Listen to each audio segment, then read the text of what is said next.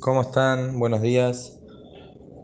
Hoy vamos a hablar, Bezat Hashem, sobre cómo es la alajá de los kelim, que son eléctricos, que no se puede meterlos dentro de la tevilá, dentro de la mikve, porque se van a arruinar. ¿Cómo se debe hacer en estos casos? En primer lugar vamos a hablar, por ejemplo, de una batidora.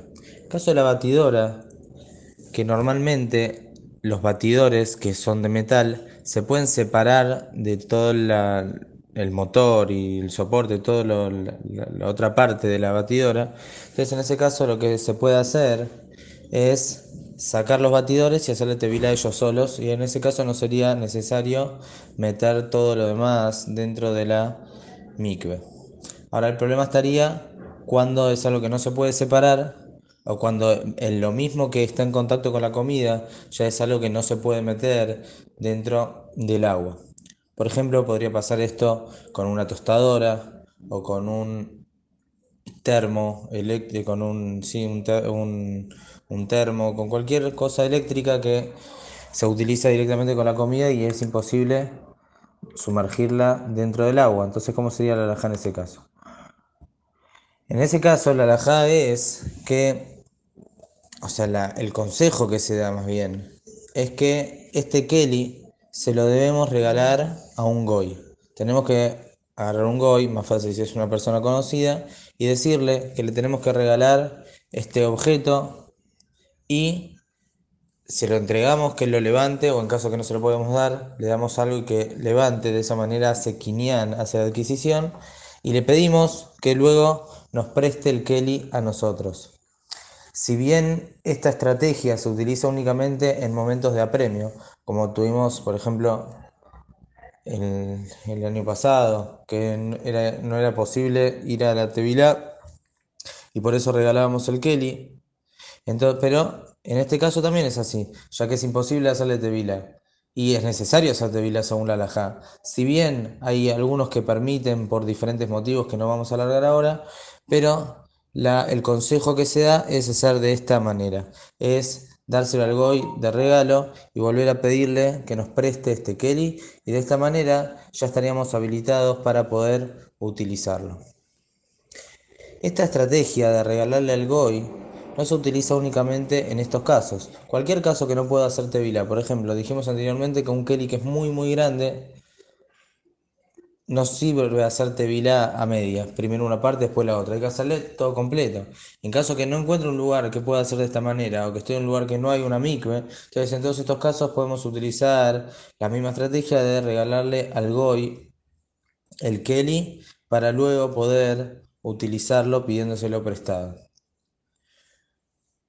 En Shabbat, por ejemplo, una persona que tiene un Kelly nuevo lo quiere usar en Shabbat, se olvidó de hacerle tevilante de Shabbat. Hay más que si está permitido hacer tevilá a los Kelim en Shabbat, ya que hay quien dice que habría aquí problema de metaquén. Esto es como que estoy arreglando el Keli, ya que hasta ahora no se podía utilizar y ahora sí lo puedo usar. Entonces, en este caso, que yo tenga un Keli en Shabbat que lo quiero utilizar, traen los poskim que lo que se debe hacer es lo mismo que estamos hablando ahora. Ir a un Goy, regalarle este Keli al Goy y se lo volvemos a pedir prestado. Y de esta manera vamos a poder utilizar este Kelly aún en Shabbat.